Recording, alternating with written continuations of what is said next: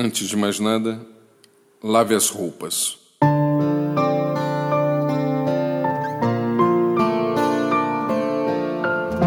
À medida que o tempo passa, a quantidade de roupas sujas se acumula num canto qualquer.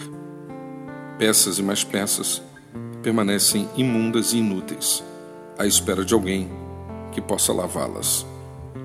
Do mesmo modo, acontece com nossos relacionamentos pois, vez por outra, juntamos sentimentos, palavras, pensamentos e atitudes em nosso interior que só fazem refletir sujeiras e dores que afetam a vida de muitos que nos rodeiam. Ressentimento, mágoa, tristeza e, quem sabe, o ódio são algumas dessas impurezas impregnadas em nós.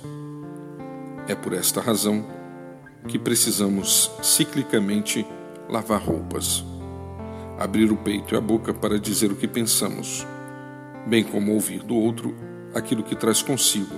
É a melhor maneira para que possamos reencontrar um bom caminho em nossos relacionamentos.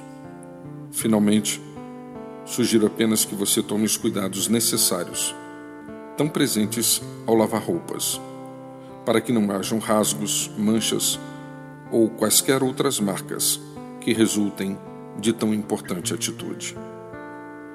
Meu nome é Sérgio Andrade e você encontra mais conteúdo como este em www.sergioandrade.net ou ainda acessando o WhatsApp pelo 819 9989 0586.